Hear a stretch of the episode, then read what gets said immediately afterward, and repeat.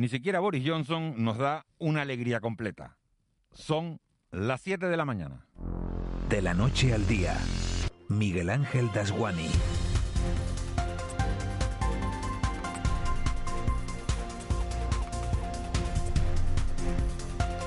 ¿Qué tal? Buenos días. En este 2021 tampoco hay un solo día de respiro y la vuelta de la Semana Santa está siendo bastante más abrupta de lo esperado. Fíjense, en apenas 24 horas nos enteramos de que el presidente de la patronal hotelera española de Tinerfeña, Jorge Marichal, ha sido condenado a dos años de prisión y a una multa de medio millón de euros por un delito fiscal. Podemos se borra de la foto que se hizo con él hace dos meses anunciando la creación de una compañía aérea. Más que borrarse, le pide que salga. Y además, volvemos a superar en el aspecto sanitario la barrera de los 200 contagios en este archipiélago. 231 para ser exactos en las últimas 24 horas y tres nuevos fallecidos. Luis Serra, hasta ahora presidente del comité que asesora al gobierno, nos anunció que es probable que en poco más de un mes dejemos de utilizar la vacuna de Oxford AstraZeneca, no porque sea mala, sino porque es mucho más operativa la monodosis de Janssen. La de Janssen, que es la de Johnson Johnson, y en este absurdo juego de apellidos fue precisamente el primer ministro británico Boris Johnson el único que nos dio ayer una alegría anunciando el inicio de la desescalada en el Reino Unido pero la alegría no fue completa del todo porque Johnson no hizo referencia a los viajes al extranjero. Después de más de tres meses con los servicios no esenciales cerrados a Calicanto, 56 millones de británicos irán recuperando poco a poco su vieja normalidad.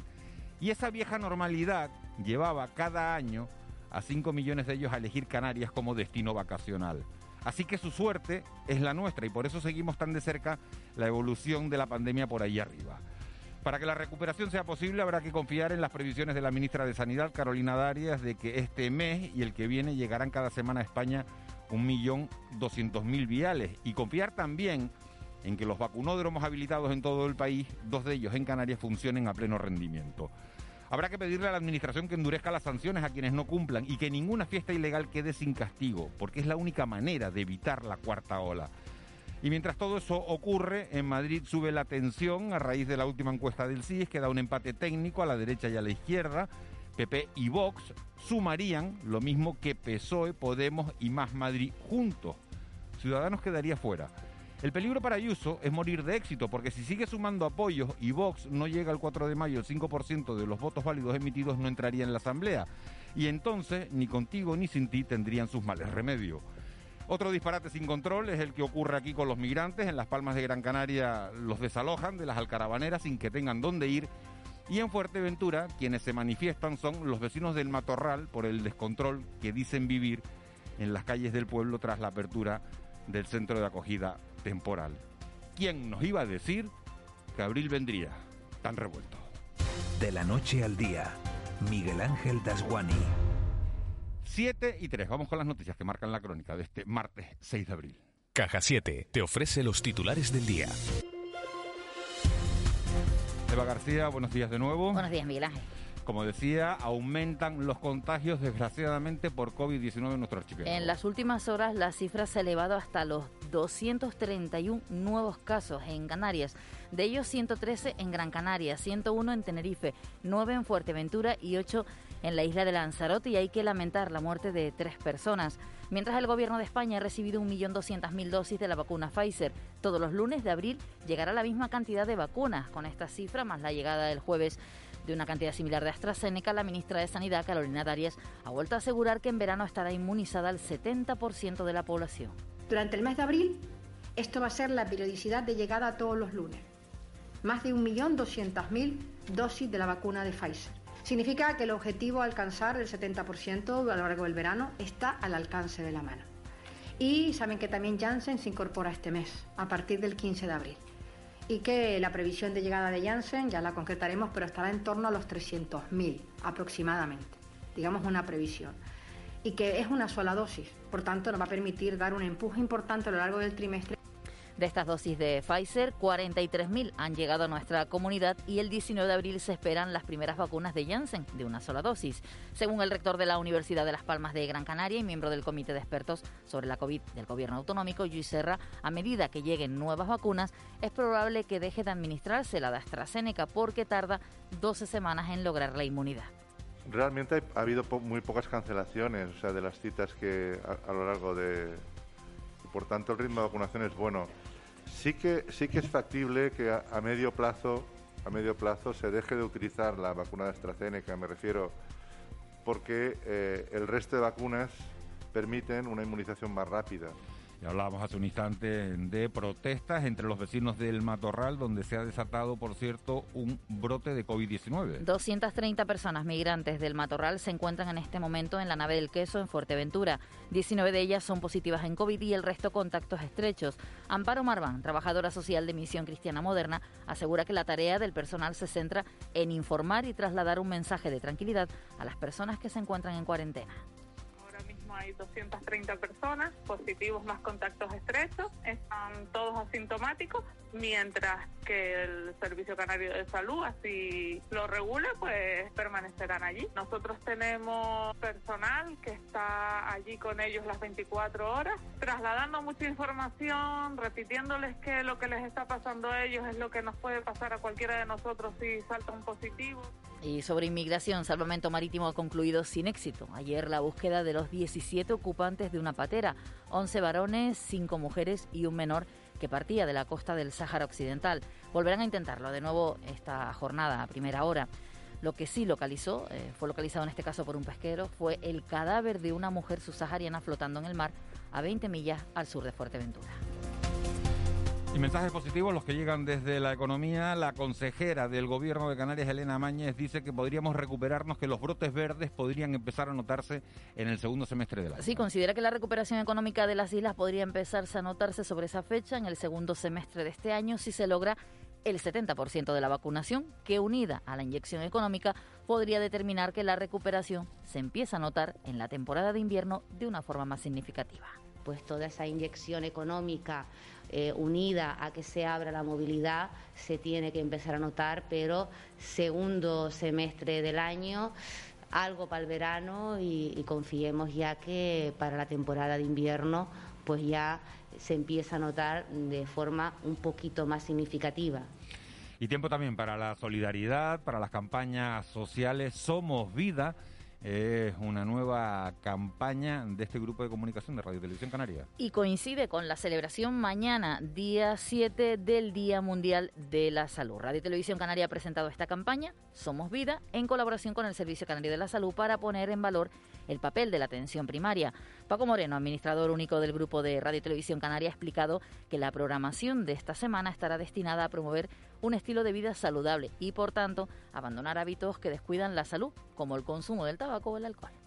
Queremos que toda la programación se tiña de, ese, de, esta responsabilidad que estamos asumiendo entre todos y a través de los distintos programas de la radio televisión pública a lo largo de toda esta semana, pues vamos a ir concienciando en la necesidad de que más allá de tener que acudir a un médico, lo mejor que tenemos que, podemos hacer es evitarlo, evitarlo con unos hábitos de vida saludables. Y no hay mejor modo, Miguel Ángel, para cumplir con ese objetivo de Somos Vida, que agradeciendo sobre todo a los sanitarios por su labor, sobre todo en este último año y siendo un ejemplo de responsabilidad social. ¿Quieres vivir la vida en plan fácil?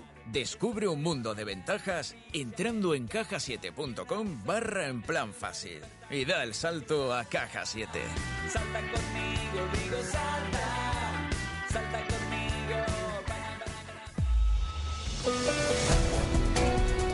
7 y 9, hoy vamos ya con el deporte con media España discutiendo sobre si el Barça tuvo que ganarle o no, si le ganó justamente, merecidamente al Valladolid o si le robaron el partido al Valladolid. Un robo que tiene, un robo, un supuesto robo que tiene mucha repercusión en la liga porque el Barça se coloca a un solo punto del Atlético de Madrid. Eso en lo que se refiere a, la actualidad del mundo del fútbol fuera. Aquí en casa, la Unión Deportiva Granadilla Tenerife ya conoce a su rival en la Copa de la Reina, va a ser el Levante. Y esta tarde hay baloncesto, juega el Lenovo, la Liga de Campeones y el Herbalife. Gran Canaria se juega el pase para la final de la Eurocup. Simón Abreu, buenos días. Hola, buenos días Miguel Ángel. Arrancan las semifinales de la Eurocup para el Herbalife Gran Canaria. El conjunto claretiano se juega el pase a la final del torneo continental en una eliminatoria al mejor de tres ante el Mónaco, el líder de la liga francesa y que será el anfitrión del primer encuentro. El choque esta tarde a partir de las seis y que así analiza Javier Beirán. Eh, mucho uno por uno, que, que no nos dejará jugar eh, nuestro juego, pero bueno, eh, yo creo que en el estado de forma que estamos, cuando nos pasamos el balón, cuando defendemos, somos un equipo peligroso, que nadie esperaba que estuviéramos ahí, estamos, estamos ya en las semifinales y queremos dar un pasito más. Y el Lenovo Tenerife va a jugar dos partidos esta semana ante el San Pablo Burgos, el primero de ellos esta tarde, correspondiente a la sexta y última jornada del Suite 16 de la Basketball Champions League, a las 7 de la tarde en el Santiago Martín un partido en el que ambos conjuntos se juegan la primera plaza de su grupo. En fútbol, Tenerife y Las Palmas preparan una nueva jornada en segunda división. El primero en salir a escena este fin de semana es el conjunto blanquiazul que recibe este viernes en el Rodríguez López al Sporting de Gijón.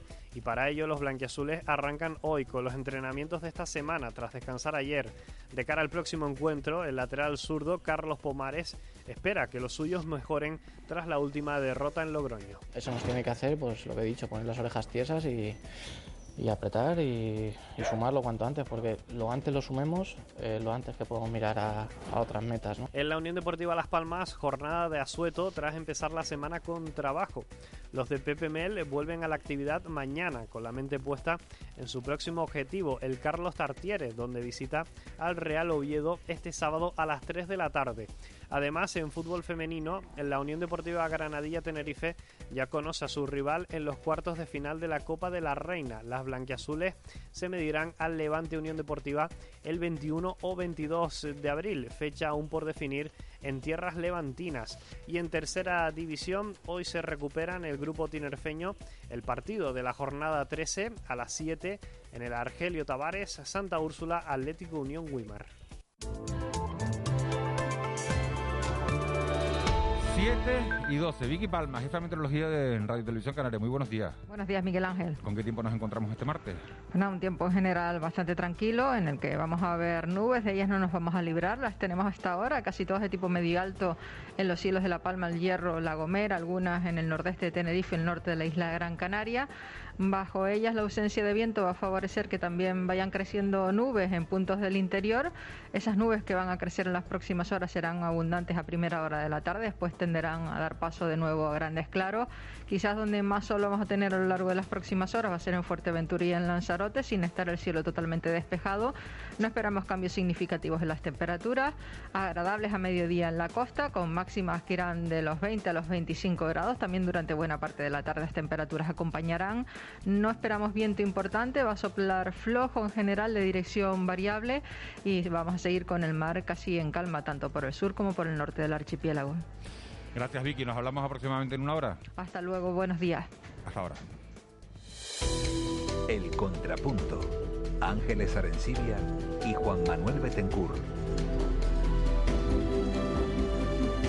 7 y 3, no había noticias importantes, afortunadamente en el 112, así que nos metemos ya directamente en tiempo de análisis. Ángeles Arencibia, buenos días. Muy buenos días, Miguel Ángel. Juan Manuel Betencur, buenos días. Hola, muy buenas, ¿qué tal? Un saludo a todos. Eh, ¿Con qué nos quedamos hoy? Sigue, sigue el, tema Marichal, que ayer estuvo con nosotros, presidente de la patronal. Se conocía una sentencia, condenado a dos años de prisión y a una multa de medio millón de, euros. Y, sigue siendo portada de, algunos periódicos. Dicen que Marichal ocultó la condena por fraude a, los hoteleros cuando fue elegido presidente de, de, la patronal. Ayer teníamos en esta tertulia si debía dimitir Jorge Marichal o no debía dimitir. Desde luego ha puesto los cargos a disposición. Falta un poco la respuesta de la otra parte, ¿no? De aquellas entidades en las que forma, en las que figura, en particular las que preside, ¿no? Que son Asotel y la Confederación Española de, de Hoteles, ¿no? Y los eventos turísticos, la SEAT. Eh, bueno, lo que, lo que el titular de hoy tiene mucho que ver con las propias declaraciones que Jorge Marichal realizó ayer por la mañana, empezando por esta emisora, ¿no? Y por este programa. Cuando, lógicamente, la sentencia es de mayo del año pasado, la verdad es que si miramos un poco la fecha hay que tener presente también pues el contexto de aquel momento, ¿no? Que seguramente todos teníamos la mirada puesta en otros asuntos cuando salió esa sentencia en pleno confinamiento y obviamente él sí la conocía, de hecho lo, admitió en, su conversación con nosotros y, y, y el resto, bueno, pues... ¿Debió decírselo a la, a la SEAT? Ángeles, Pues, debió, eh, debió- debió yo creo que desde luego, yo creo que desde luego. Claro, yo creo que en esta, sí. histo- en esta historia lo que a mí más me choca es, eh, es precisamente eso. Bueno, vamos a ver, es una sentencia y una condena por un fraude eh, fiscal. Eso me parece que es un asunto grave. Pero es de mayo del año pasado y nadie sabía sí, nada, Por ¿no? eso, sí, sí, pero es que es lo que me parece eh, extraño, extraño o, o no sé, eh, eh, un- un- un- el que este señor, el señor Jorge Marichal, pensara que esto no iba a salir o que no se iba a dar. Bueno, no se iba a ha salido, ha salido 10 meses después. Sí, pero ha salido, Juanma, Sí, ha salido. sí, sí. Y ha salido 10 meses después, probablemente porque llevamos 10 meses enfrascados en otros asuntos. Y, y- y es posible que sea por eso, pero es un, se- eh, Jorge Marichal es un personaje relevante de esta sociedad, es un personaje de, de proyección nacional, o sea, esto i- iba a salir por un lado o por otro, ¿no? O por lo menos iba a conocerse, si acaso, entre... A mí lo que me extraña es que no se conociera ni siquiera entre entre bueno entre qué es lo que parece no que, que entre los empresarios no no No, no, no, hubiera- no, no sabía- no lo que sabían, parece no no sabían absolutamente nada. Y, Ha- Hago una pregunta y inocente. lo pueden considerar que forma parte un poco del, del- de los avatares empresariales de, de Marichal en este caso, eh, que bueno, que las discrepancias con Hacienda que a veces acaban en los tribunales, pues tampoco son un, un acontecimiento Bueno, especialmente novedoso entre el mundo empresarial. Otra cosa es que alcancen relevancia penal, que es lo que tú estás diciendo, ¿no? Claro, es Porque que al fin y al cabo, que te haga una complementaria, bueno, pues mm, no es una cosa extraña para un empresario. Otra cosa es que por el volumen de la cantidad defraudada, al final adquiere relevancia penal, que, es que en este caso, ¿no? una multa de, de medio millón de, de euros o sea estamos hablando Hay de una le- les quería hacer una pregunta inocente y es si cuanto más callos pisas, más posibilidades tienes de que te salgan estas cosas. Ah, no, bueno, por supuesto, la relevancia en este caso institucional, por decirlo de una manera, que tiene que tiene Marichal, pues lógicamente convierte este asunto en portada, ¿no? Si es un empresario a título particular, pues pues los empresarios si tienen alguna cuestión, una circunstancia con la justicia, como los indi- como los como los ciudadanos a título particular, pues pues no lo ponen en portada, ¿no? En el caso de Marichal, pues lógicamente la túnica, por decirlo de una manera, ¿no? La, relevancia la relevancia de presidir dos instituciones como la patronal hotelera de Tenerife en una comunidad autónoma en la que el turismo tiene el peso que tiene, que es muy importante, y la Y a nivel confederación- pero nacional. y a nivel especialmente nacional, especialmente en estos momentos en los que lo están la, la patronal hotelera es- están haciendo pues pues la lógica solicitud y reivindicación de que les ayuden porque De ayudas están- públicas cuando claro, la condena te impide claro, tener ayudas públicas a- claro, a, es título que- personal, por no, lo no, menos a Jorge no, me- Marichal, ¿no? Me refería a Miguel Ángel a que en estos momentos Marichal es, es un protagonista de la actualidad. O sea, Sí. ahora mismo estamos en 3, 4, 5, 10, 15 Nosotros no- protagonistas que estamos todo el día con ellos, porque son los que están dirigiendo, eh, eh, eh, pilotando este- este- esta, esta crisis, ¿no? Son- o por lo menos son las caras eh, de, de, de, de los diferentes sectores, ¿no? Y Marichal Es uno de los es- es el rostro, uno- es el de rostro. pilotos. Es el de, de- cualificados, de- sí. de la Hay- crisis turística, es uno de ellos, ¿no? Otro de esos pilotos, Ángeles, es una persona que también a la que también llamamos con frecuencia, que es Luis Serramajén, nuevo rector de Las Palmas de Gran Canaria. Hasta ahora ha sido miembro del el portavoz del comité asesor de- del gobierno. Yo no sé si sigue siendo miembro del, de- del consejo asesor del gobierno, creo que sí. Eh, Lo que es en algún periódico he leído hoy que es ex asesor ya. Pero decía Luis Serramajén ayer que en breve dejaremos de vacunar con, con AstraZeneca. No porque sea mala, ha dicho eh, Luis Serra, sino porque, bueno, pues porque la monodosis de Janssen es mucho más operativa, claro, pero esas declaraciones se producen en un momento en el que la vacuna de Oxford AstraZeneca está en entredicho, ¿no? Cuando hasta un periódico hoy, Diario de Aviso, titula en portada que en Tenerife se investiga la muerte de, de, de una persona que había sido vacunada con AstraZeneca. ¿Son oportunas las declaraciones de Luis Serra? Eh, No, claramente inoportunas. vamos. El profesor Serra recoge el criterio del doctor Fauci, que es el Fernando Simón de Estados Unidos, para situarnos, ¿no? El, epidemiólogo jefe del gobierno americano, que ha señalado que es probable que Estados Unidos, Estados Unidos, que tiene un que está teniendo el suministro que tiene, hasta el punto de que vacuna a 3 millones de personas al día, eh, todavía es que tiene millones de dosis de AstraZeneca que compró, pero que no las ha utilizado eh, porque de momento no las necesita, ¿no? De hecho es que ni siquiera la Agencia Estatal- eh, Federal del Medicamento de Estados Unidos ha aprobado la vacuna de AstraZeneca, ¿no? Pero claro, la situación de Estados Unidos es la que es y desde luego si España quiere cumplir, España y la Unión Europea quiere cumplir los objetivos de vacunación de su población en verano, tal y como señaló ayer la, la ministra Carolina Darias, a día de hoy la vacuna AstraZeneca es necesaria. Dentro de cuatro meses, porque claro, el profesor Serra también dice, eh, en algún momento, en algún momento, bueno, ¿cuánto es? Dentro de seis meses, bueno, dentro de seis meses igual AstraZeneca no hace falta. A día de hoy, para vacunar rápido hace falta. A mí me parece que, hombre, las declaraciones eh, eh, contribuyen a, engordar la suspicacia ¿no? que hay respecto a esta vacuna. Por un lado, tenemos a las agencias del medicamento y, y, a todo el aval que supone los millones de personas que ya han sido vacunadas y que no han tenido en absoluto ningún problema. ¿no? Pero es verdad que, que estos titulares y estas eh, este goteo de noticias de supuestos problemas relacionados con la vacuna, pues, pues, van generando su pozo de suspicacia, ¿no? Yo tengo aquí delante unas declaraciones de Margarita del Val, eh, la investigadora, pues, eh, la viróloga, ¿no? En la que ella dice que ella prefiere vacunarse de, de AstraZeneca que de Moderna o de Pfizer. Y el argumento que da es porque considera que Pfizer y Moderna, que tienen una mayor efectividad, un porcentaje mayor de efectividad, debe reservarse para personas mayores que ella, ¿no?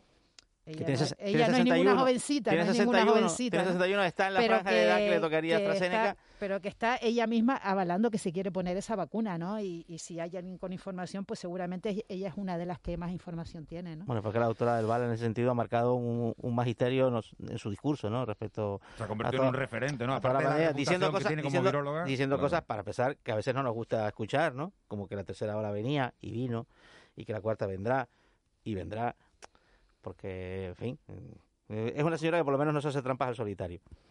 Y eso es de agradecer en estos tiempos un poco de, bueno, de, cierta autocomplacencia. Hablando de, vacunación, había mucha expectación en la, en la comparecencia ayer de Boris Johnson a las 5 de la tarde, hora canaria, sobre cómo iba a ser la desescalada en el Reino Unido. El Reino Unido ya saben que lleva eh, prácticamente cerrado eh, en casa con los comercios no esenciales cerrados desde, desde la segunda mitad del mes de de diciembre. Y bueno, habló Boris Johnson de una desescalada, pero de una desescalada progresiva y no se refirió en ningún momento a, a, los viajes al extranjero, que es la gran esperanza que, tenemos los canarios. Recuerden que antes de la pandemia, en la prepandemia, 5 millones de turistas británicos elegían cada año Canarias como destino vacacional, ¿no? Y puede ser el, inicio de la recuperación. La fecha que había dado era no antes del 17 de mayo, ¿verdad? Para los viajes internacionales. Correcto, correcto. Y eh, la, bueno, la información, lo que yo he leído, es que eh, se espera un informe de los expertos en este tema en, ahí en el Reino Unido para el 12 de abril, para ver cómo se organizan los viajes internacionales.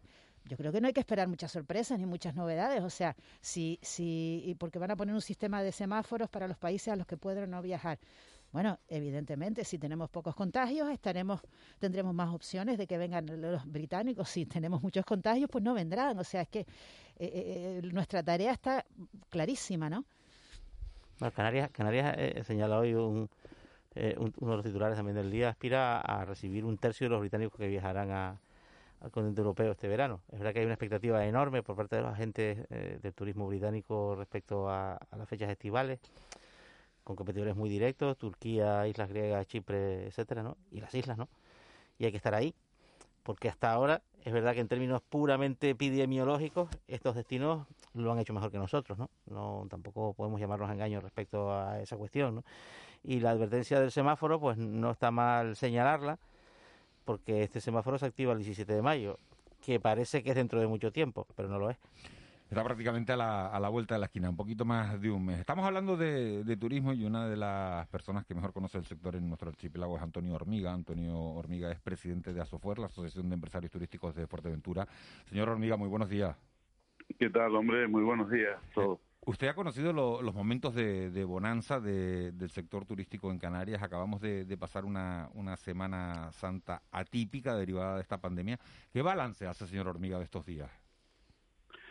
Hombre, mire, la Semana Santa tradicionalmente, pues, obviamente es una semana que tampoco tampoco mueve los números mucho, solo da cierta alegría. En este caso, en esta Semana Santa tan, tan, tan atípica, en todos lados y aquí en Fuerteventura y luego en fin con el hándicap de que el que, que, que viajaba tenía que venir con un test o tenía que venir con un PCR pues eso ha impedido que tuviéramos más alegría por decirlo de alguna forma.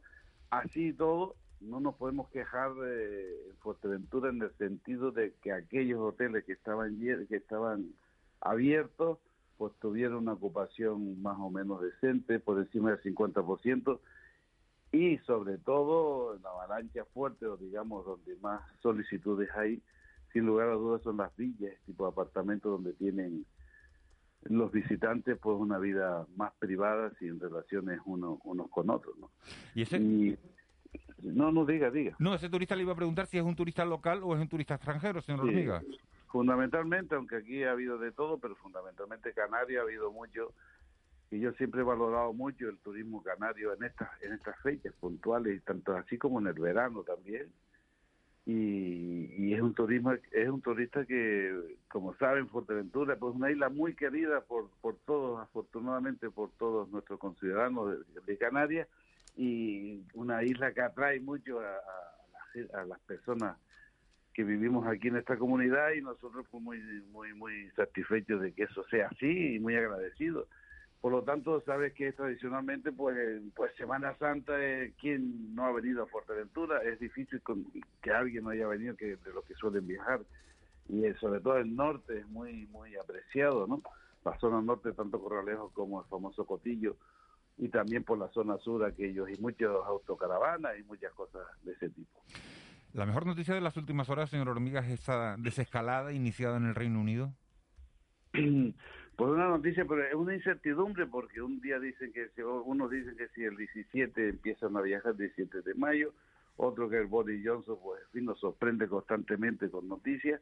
Desde luego, yo sí estoy seguro que Canarias y Fuerteventura en particular, desde que abran las puertas, como suelo decir, vendrán en avalancha, ¿no? Porque la desesperación de viajar, la desesperación de, de viajar y de coger vacaciones de todo de todo el mundo, ¿no? todos los europeos, de verdad eh, se nota y, simplemente desde que hay algún aviso de este tipo, saben ustedes cómo las compañías aéreas venden los pasajes prácticamente en horas. Y por lo tanto estamos expectantes, pero como esto es como una ruleta rusa, esto es esto no, no sabemos porque hoy nos dice una cosa, mañana nos dicen otra, pero expectativas sí tenemos. y verano está ahí tocando las puertas y, y es nuestra salvación, porque si este verano no sucediera lo que tiene que suceder, entonces sí va a suceder cosas desagradables, ¿no? porque no creo que ya se pueda aguantar mucho más en esta situación de prácticamente turismo cero. ¿no? O sea que el verano es la, la fecha límite, según ustedes, para poder para poder salvar el... Pues sí, hombre, tenemos un, en fin, tenemos datos de que va a ser buena, ¿no? Va a ser buena en el sentido de, ya le digo, porque eh, luego tenemos, eh, luego tenemos que, eh, sí, si nosotros, como estamos nosotros, como estamos de contagio Canarias, ¿qué, qué va a pasar ahora después de Semana Santa? Vamos a ver, aquí ha habido bastante imprudente y en otras islas también, pero en fin, eh, debido a las villas y a todas estas cosas de las fiestas, ¿qué va a pasar? ¿Cómo vamos a estar en mayo, junio? ¿Cómo vamos a estar nosotros? ¿Y cómo van a estar ellos? Porque se ha dado el, el hándicap de que ellos están bien y nosotros mal, y, y a la viceversa, nosotros mal y ellos bien. Pues esperemos la vacuna, esperemos todas estas cosas que estamos tan expectantes y tenemos tantas ganas de que esto este mal sueño pase de una vez, porque de verdad es duro, bastante duro todo eso. Señor Hormiga, eh, hace unas semanas presentaban ustedes las cuatro patronales turísticas del archipiélago Azolán, Azofuera, Sotel y también la, la FE, eh, una campaña que se llama Salvemos el Turismo Canario y pedían una rebaja impositiva a los ayuntamientos del archipiélago para que los hoteles pudieran sobrevivir o, o por lo menos llegar a, a- a final de mes estando cerrados de una manera un poquito más cómoda. Hay 250 empresas vinculadas al sector de las islas que apoyan esa, esa campaña, sin embargo, han sido muy pocos los ayuntamientos que han decidido rebajar los impuestos y es más, eh, han dicho que, les parece injusto que ustedes carguen con ellos. ¿Qué valoración hace de todo esto? Bueno, la valoración, nosotros hemos hecho esto una campaña de conciencia, ¿no? Para decirle al ayuntamiento, hombre, en la situación como estamos, ustedes que se hinchan la boca diciendo que quieren colaborar, pues realmente la, del dicho al hecho va un trecho. Eh, luego nos ponen la disculpa que si los interventores, que si los secretarios, que si la ley, que si no sé cuántas cosas, y nosotros decimos, hombre, un poquito de por favor, ya que, estamos sobre las tasas de la basura, que es una tasa, un servicio que no nos prestan, si no nos prestan, se supone que no se lo cobra el ayuntamiento tampoco la empresa, y en la situación que estamos, pues hemos dicho, hemos hecho la voz de alarma, ¿no? Algunos tampoco vamos contra los ayuntamientos, sino decir eh, ser tener notoriedad, decir, hombre, por favor, el- la situación es muy mala. Y el IBI, por ejemplo, que es otra polémica, que es si otros han, han bajado del coeficiente que ellos tienen, porque efectivamente es un impuesto. Luego nos han prometido que también a través del gobierno de Canarias pues nos van a echar una mano con el IBI, de esos millones que hay por ahí. Y bueno, eh, la realidad es que nadie, nadie, nadie, de momento, muy pocos ayuntamientos han hecho este gesto y estamos muy agradecidos a ese ayuntamiento y, nosotros que decimos, hombre, eh, tomen ejemplo de los otros ayuntamientos, como por ejemplo el de Las Palmas. Esa, esa campaña la presentaban ustedes con eh, el presidente también de la patronal tinerfeña, el presidente de la SEAD, Jorge Marichal. Ayer conocíamos esa noticia que, de que Jorge Marichal había sido condenado por fraude, por delito fiscal a dos años de, de cárcel, medio millón de euros de multa. ¿Usted cree que, que- que el señor Marichal debe dimitir? Hombre, yo, en fin, es un tema bastante delicado. Yo creo que él debe hacer lo que lo que tiene que hacer, lo hará, sin lugar a dudas. Yo confío mucho en el amigo Jorge Marillal es una situación bastante delicada y una situación que tampoco que- que- que ocurre con mucha con mucha frecuencia en, la- en las interpretaciones de los asesores fiscales y Hacienda, ¿no? Pero en fin, el- yo el- lo que él decida bien decidido está. Yo no digo que deba dimitir o no deba dimitir. Yo es un tema comprenderá pues delicado, ¿no? Yo no quiero entrar en ese berenjenar porque es un tema tremendamente No, se lo pregunto delicado. como presidente. Al final, Jorge Marichal no solo presidente de Asotel, sino presidente de la SEAD y usted forma parte de Asofuer, ¿no? Que también eh, eh, forma parte de la SEAD, por eso le preguntaba. Sí, por eso digo que el- lo que él haga, yo desde mi punto de vista, pues no me manifiesto usted debe dimitir o no debe dimitir, sinceramente se lo digo, porque es un- de verdad es una situación complicada para mí y, pues, y, y opinar también es una, una situación delicada porque el- la realidad, es, en fin, yo creo que que en los próximos días se manifestará y ha puesto el, el cargo a- a disposición. Eh, buenos días, eh, señor Hormiga. El, el Bueno. portavoz del grupo parlamentario Si Podemos, Francisco Denis, en Canarias, eh, dijo ayer, de- declaró ayer que el gobierno de Canarias no debería dilapidar más fondos públicos en una industria turística cuyo modelo considera muerto y agotado.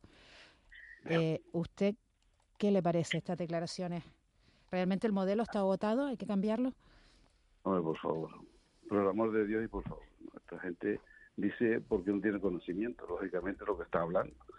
Porque si la economía la sustentamos, la, economía fundamental de Canarias y de Fuerteventura, ni digamos, el turismo, el turismo va a seguir y va a ser la base de Canarias por décadas. Por muchos que digan que vamos a cambiar y que, y en fin, es una época buena para decidir qué, qué economía, diversificar la economía, esa palabra que tanto se dice, pero decir semejante disparate, pues fin, allá él. Pero no puede decir otra cosa porque como igual le gustaría nacionalizar los hoteles. Pero ¿qué quiere que le diga? Yo estas cosas pues son incongruencias, ¿no? Son cosas irracionales. Porque yo entiendo que el turismo da muchos puestos de trabajo, hemos vivido el turismo, tenemos la mejor planta alojativa quizás del mundo del turismo, tenemos las condiciones óptimas del turismo en Canarias, tenemos que creernos esto, tenemos que estar orgullosos del turismo, tenemos que estar orgullosos de lo que hemos hecho con el turismo, la calidad de vida que nos da el turismo y que venga alguien y diga estas cosas, pues mira, sí, no Sí, que me cabré, pero... Pero lo cierto es que, eh, y, lo, lo destacó el presidente del gobierno en el debate de la nacionalidad, eh, en los mejores años del turismo, antes de que estallara la crisis, había un 35% de la población en riesgo de exclusión. Claro, Esto era así. Sí, pero también diga usted cuánto, cuánto, qué porcentaje de trabajadores hay en el turismo. Porque claro, nosotros no seremos culpables de, de riesgo de exclusión, seremos, hacemos, en fin, los- nuestros convenios que tenemos tanto en las dos provincias, unas como otras, son, de los mejores convenios, de los mejores, el mejor convenio de España. Y el sueldo que, el mínimo, el sueldo mínimo que gana un trabajador, llámese camarero similar, pues está sobre el orden de 1.300, 1.400 euros, hermano. Por lo tanto, no, no sé, no somos culpables si hay ex- exclusión social. Entiéndame que se, dan de políticas mal hechas por, por los gobiernos, no, no por el sector turístico. Y evidentemente el, no podemos absorber el 100% de los puestos de trabajo que pueda dar el turismo. Absorbemos el que absorbemos y, y ahí, están la- ahí están los datos. Señor Hormiga, eh, buenos días. Em, ¿Qué tal? Buenos días. Las islas de la isla de Fuerteventura es la que en términos estadísticos, estadísticos, perdón, más ha sufrido por, por, por la pandemia. ¿Cómo están de solvencia a día de hoy las empresas de la isla de Fuerteventura mm, después de un año de, de- de pandemia, ¿no? teniendo en cuenta que respecto a PIB la- los datos son concluyentes? ¿no? Obviamente estamos tocados de alas. Tenga en cuenta que aquí una, un- la mayoría de las empresas eh, no solo están en Fuerteventura, ¿no? Llámese Río, llámese Barceló, llámese Meeting Point, llámese. Las grandes empresas están aquí también. Luego están unas empresas locales que también son bastantes. Eh, una de las principales también es, es Partner, esta, lo que Capital Riesgo, en fin. Ellos, eh, las grandes empresas, todavía parece que resisten, pero están deseosos de, de- de alguna ayuda, porque es que no se puede, por eso con tanto gasto y tanta historia sin entrada, pues se puede resistir lo que se puede resistir. ¿Qué tipo de ayuda, señor Hormiga? Porque uno parece un poco que, que realmente eh, estas ayudas deberían estar destinadas un poco al tejido local, ¿no? Más que a grandes cadenas que tienen pues otras herramientas de financiación y que están en Fuerteventura. Ya, ya, eh, hay, hay de todo, ¿no? De, lo, que la, de momento, las menos beneficiadas, benef- las menos se han beneficiado de las ayudas, sin lugar a dudas, son las grandes cadenas o, lo- o los hoteles grandes. La- Las ayudas van dirigidas al pequeño y mediano empresario, aquel que tiene un complejo pequeño, aquel que varios restaurantes, todo lo que conlleva el, el tejido empresarial de Fuerteventura, que prácticamente es un 85% del turismo y servicios. Y se están dando las ayudas que se están dando. Ahora estamos expectantes también de los mil ciento y pico millones que viene, que viene también un- una parte importante para ayu- ayudas directas, parte importante para infraestructura, pero sin lugar a dudas, igual que en toda Canarias y en Fuerteventura en particular, somos tenemos muy mono- monocultivo y eso eso hay que arreglarlo también. Tenemos que diversificar algo más esta isla porque no podemos. Reconozco que no podemos tener este monocultivo tan grande, porque otras islas repercute el 35% y aquí concretamente el 85%. Como empresario, ¿qué lectura hace de una estadística llamativa que ha salido hace unos días que señala que Fuerteventura es la isla con mayor población extranjera? Un 30%. En comparación, sí. por ejemplo, con Gran Canaria, que tiene un 8, o Tenerife, que tiene un 15. Aquí ha habido una invasión, como sabes, de italianos fundamentalmente. ¿no? Sí, una cantidad de italianos. De hecho, hace unos días estaban haciendo aquí la RAI, una, un programa aquí, una entrevista al sector, ¿no? Y decía las productoras y lo que venían que, que, que, se sentían muy feliz porque no hacía falta casi un intérprete, ¿no? Porque son tanta la cantidad de italianos que hay que es raro que en un hotel no haya italianos o en una calle no encuentre usted 20.000 italianos. ¿Por qué? Eh, ha sido un fenómeno que, por lo que me han dicho, ¿no? Pues esto de, de, de boca en boca, de en una región exactamente, pues han venido unos y otros por las condiciones similares a la, de su país y sobre todo porque aquí tienen, según entienden ellos, facilidades y según entienden ellos, y no estamos equivocados, aquí hay mucho por hacer, mucho que hacer todavía con respecto al turismo y servicios. ¿no?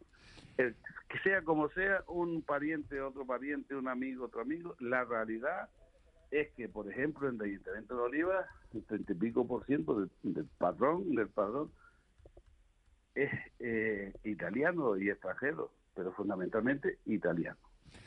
Señor Hormiga, una última cuestión. ¿El futuro pasa por el pasaporte sanitario, por ese pase verde en el que se está trabajando para que quienes estén vacunados puedan moverse libremente?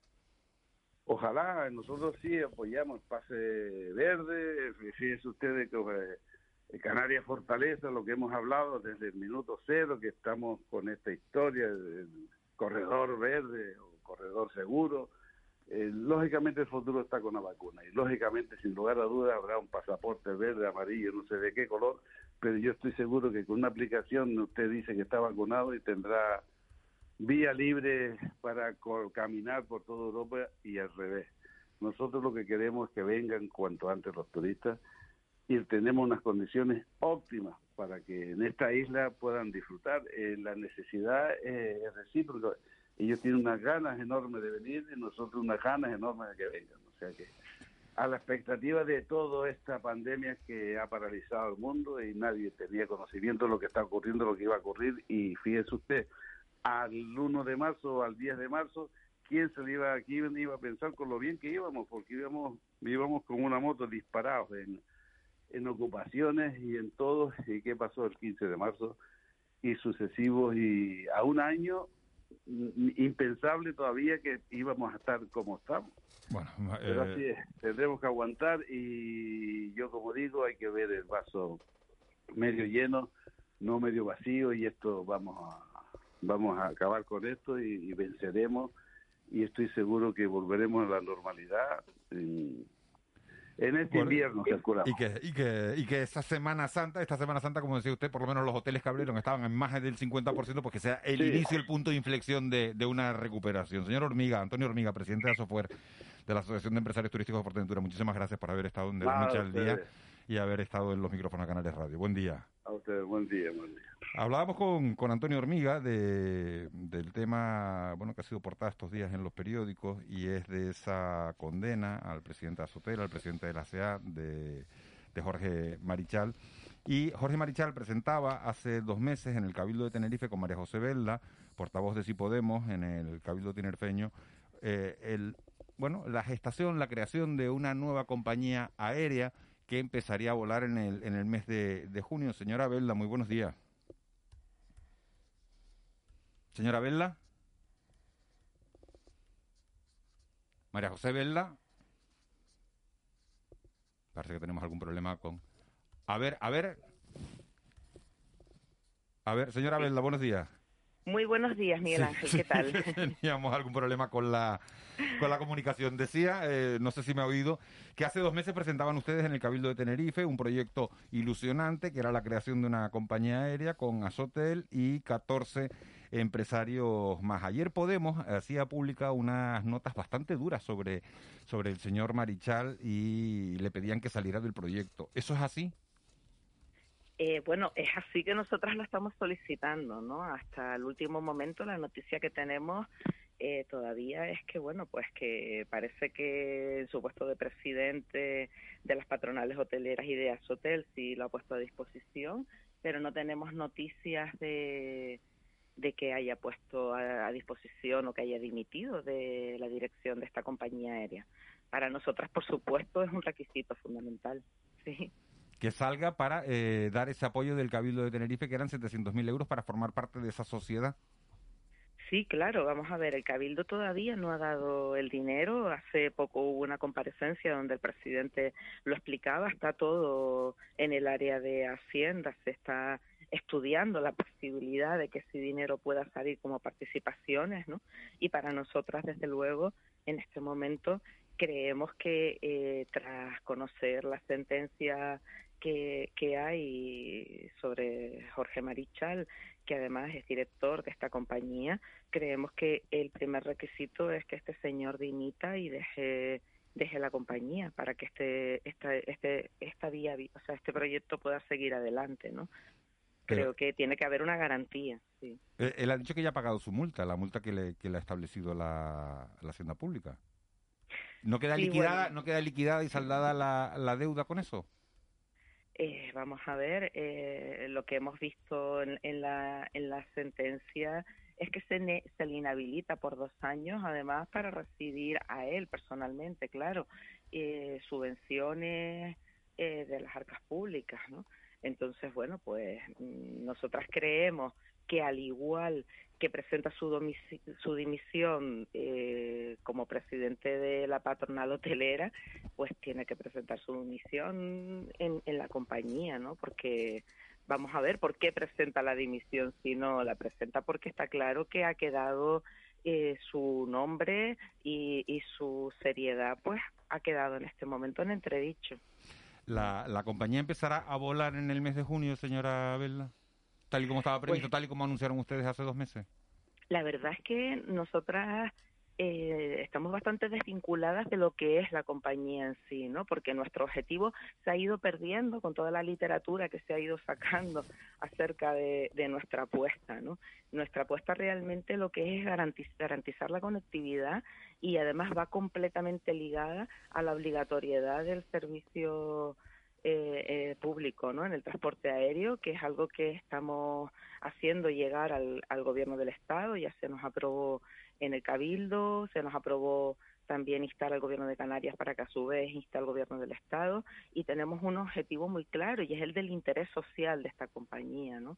Después, toda la otra parte comercial, de funcionamiento, de puesta en marcha, la dejamos para el empresariado, ¿no? Nosotras salimos en aquella foto en, en, ese momento porque esa compañía, eh, si al final sale el dinero del cabildo, tendrá una parte de interés público. Perdona que... Que tiene la jauría en casa. Sí. pues sí, lo lamento. No pasa nada. Nada, señora Vela, buenos días. Muy Eh, buenos días. calma. ¿Qué tal? Eh, eh, el señor Marichal, en declaraciones de este programa ayer, ya señaló que si fuera necesario, él no tendría ningún inconveniente en, en- en- en apartarse de este proyecto del que, del que Jorge Marichal es en el fondo ideólogo. Si así fuera, ustedes lo seguirían respaldando. O sea, la idea es buena, aunque su principal impulsor pues salga de la escena. Eh, vamos a ver, la idea es buena, la idea mm, creemos que, que es algo necesario en este momento, ¿no? Y lo seguiremos respaldando siempre y cuando desde, desde la casa, ¿no? Desde el cabildo se dé el visto bueno, ¿no? O sea, para nosotras los informes técnicos y, y todo el estudio que se pueda hacer de viabilidad por parte de, de los técnicos de la casa es lo primordial. Más que la presencia o no de Jorge Marichal. Jorge Marichal va, No, la presencia de Jorge Marichal en este momento para nosotras es necesario que nos- nosotras somos muy defensoras de muy defensoras no somos defensoras no de, de- del respeto al- a las arcas públicas y al dinero de público hay que gestionarlo muy bien. Y bueno pues con estos antecedentes pues lo que decía antes creemos que ha perdido toda la credibilidad para poder estar como director de esta compañía. Eh, buenos días, señora Belda. Si la idea es tan buena, eh, mm, estaría bien que participaran otras eh, administraciones canarias, que se ampliara el, en fin, el, apoyo. Sí, por supuesto. Nosotras desde el primer momento eh, venimos eh, lanzando esa idea precisamente, ¿no? Nosotras eh, apostábamos porque se pudiese unir a esto el, el gobierno de Canarias y otros cabildos. Incluso nuestra propuesta siempre ha sido que, que se pudiese tener el 51% de, de de la participación de las acciones dentro de la compañía, ¿no? Por diferentes administraciones, no que el cabildo se, se meta en tener el 51%, sí decíamos que para tener un 49 es mejor tener un 25, ¿no? Que el dinero público nos causa mucho respeto y lo ideal sería que estuviesen otras administraciones canarias incluidas dentro de esta participación y se pudiese tener el control de ese consejo de administración para que el fin de interés social por el que nosotros apostamos eh, estuviese en, primer lugar ante ante cualquier otro fin que pueda tener la compañía. Y esto es compatible, señora Belda, con lo que dice su compañero Paco Denis, que afirma que no hay que poner dinero público en el turismo porque es un modelo agotado. Porque, claro, una cosa la otra, por la mejorar la conectividad de Tenerife en este caso y de toda Canarias, tiene que ver con traer turistas. A ver, mm, eh, hace no me acuerdo cuánto, dos o tres semanas, salía que el gobierno de Canarias sacaba unas subvenciones por el importe de 80 millones de euros, ¿no? Dirigidos al sector turístico, ¿no? Entonces, bueno, mm, la verdad es que el enfoque que nosotras tenemos, sabemos que las inversiones que van a hacer quienes están dentro de la compañía son dirigidas hacia el turismo, son inversiones de ellos privadas y que la inversión que haría en su caso si se llegase a hacer desde el cabildo sería para tener un interés social. El otro día se lo decía en el pleno detrás de la comparecencia el presidente, le decía que dentro de su discurso echaba de menos que defendiera más el interés social de la compañía, ¿no? Y que, y que defendiese también nuestra apuesta por la obligatoriedad de- del servicio público en el Pero el interés social es traer turistas. Entonces, claro. No, el, interés social no es traer turistas, eh, Juanma. No. ¿Cuál es entonces? Eh, si destinos que son mercados emisores de, de Canarias, de Tenerife en este caso, mm, bueno, es traer visitantes, visitantes turistas. No, el interés social, nosotras lo hemos, lo hemos dicho claramente. La conectividad en este momento eh, nos hemos dado cuenta de lo que ya veníamos diciendo nosotras hacía unos meses, ¿no? Tenemos una compañía aérea para conectar con Madrid y otra compañía aérea para conectar con Barcelona. Dependemos directamente de esas dos compañías.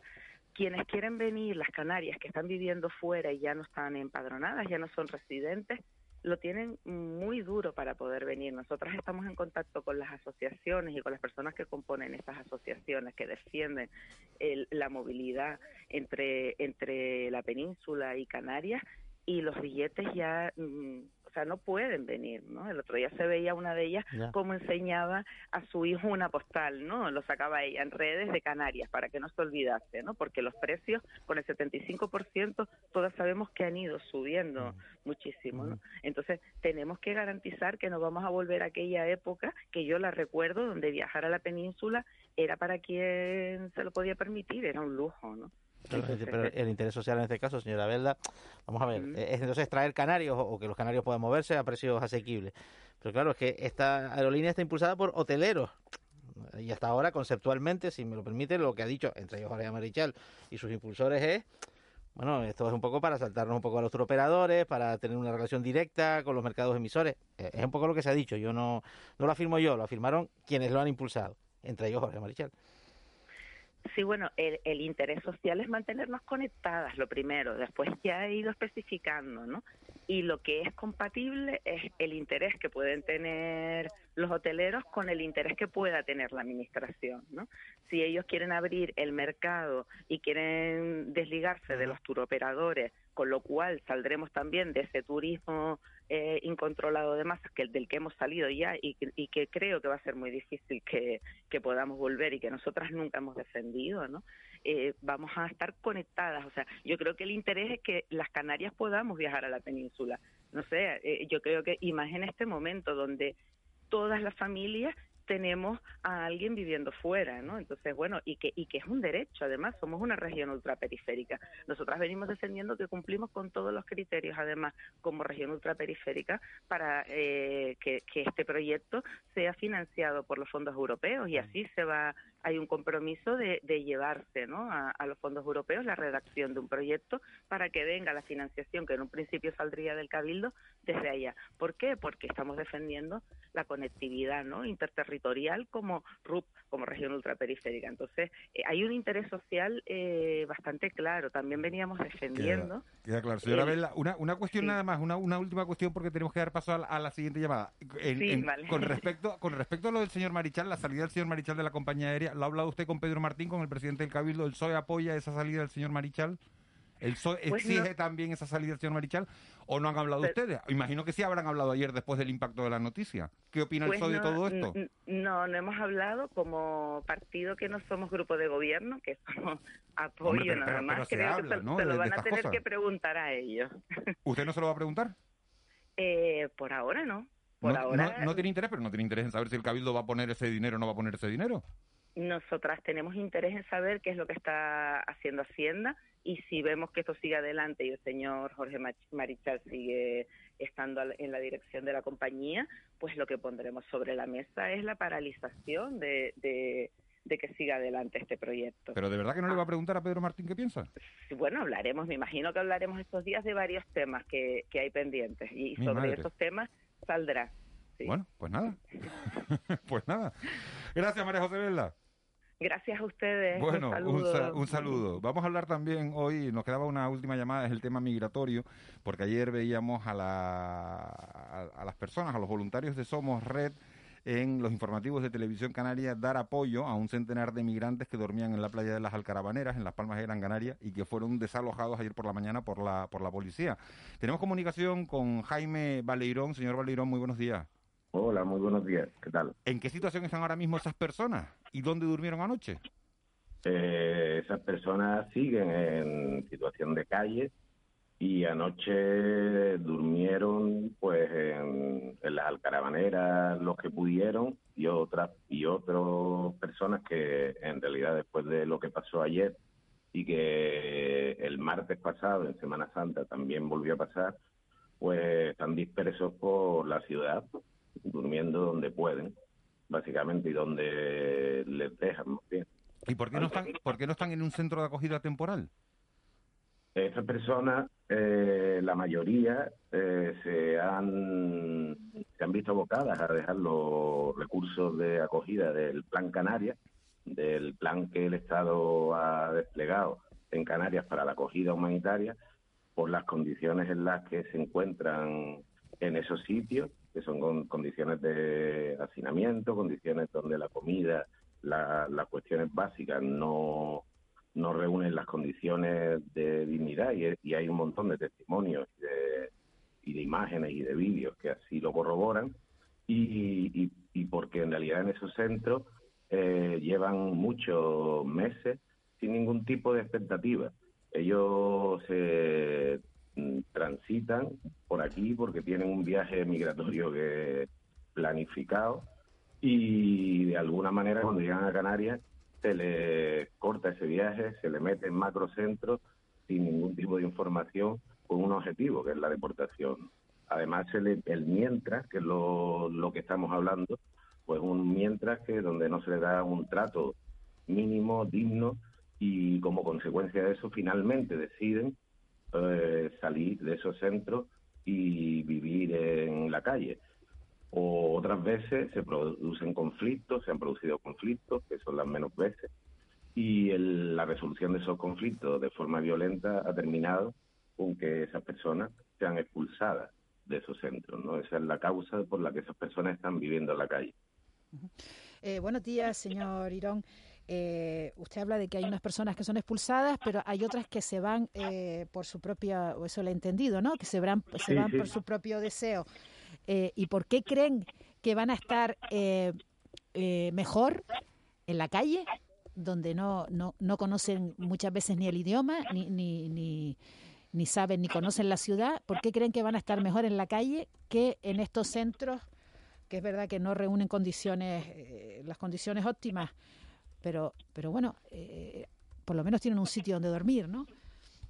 Efectivamente, pues esa es la pregunta, ¿no? ¿Cómo alguien eh, decide eh, salirse de un sistema que se llama de acogida humanitaria porque las condiciones son tan eh, poco dignas y, tan, tan malas que prefieren dormir en la calle donde no hay no tienen ningún tipo de atención a quedarse en esos centros hay que preguntarse eso porque yo creo que cualquier persona que esté que se ponga en esa situación entenderá que el sistema de acogida, el Plan Canarias, está fallando exitosamente cuando un porcentaje de personas importante se sale de esos recursos, porque recordemos que esas personas son personas libres, eh, no son personas que estén detenidas en esos centros. Y desde, desde, la libertad, entre comillas, que te da la situación, es decir, tú entras irregularmente aquí, te detienen, te, dan una orden de expulsión y luego te derivan a esos centros. Entonces, bueno, sí, sí, perdón. ¿Cuánta gente puede haber? En, ¿Tienen ustedes un cálculo aproximado? ¿Cuánta gente puede haber en eh, En Gran Canaria eh, estimamos que cientos y cuando decimos cientos, pues no podemos concretar si son 500, 600, 700, pero tenemos gente también que está trabajando en el sur y en el sur ocurre lo mismo. Hay grupos de personas que llevan viviendo meses en la calle. Que esto es una cuestión, es una cuestión de, de orden, de, orden social, de problema social, porque una persona eh, está en la calle unos días y no pasa nada, pero cuando esté cuatro meses en la calle sin ningún tipo de atención, pues las cosas cambian, ¿no? Porque al final está en una situación de máxima vulnerabilidad donde eh, está sujeto a todo tipo de, de posibles eh, situaciones. Señor Baleirón, eh, muy rápido, nos vamos para el tiempo. ¿Cuál es su lectura del hecho de que un número creciente de inmigrantes pidan regresar a su país de origen? eh, pues la lectura está clara, ¿no? El, el sistema eh, que se está poniendo en práctica es un sistema eso, que retiene a personas en su viaje migratorio y el objetivo es la deportación. Entonces, el mientras, vuelvo a repetir, está haciendo un trato indigno, un trato que no está acorde a los derechos humanos, que no está acorde a derechos fundamentales, y ante eso y la falta de expectativa, el deterioro psicológico que se supone en las personas que ven frenado su viaje migratorio, explica que muchos estén diciendo que quieren volver, lógicamente.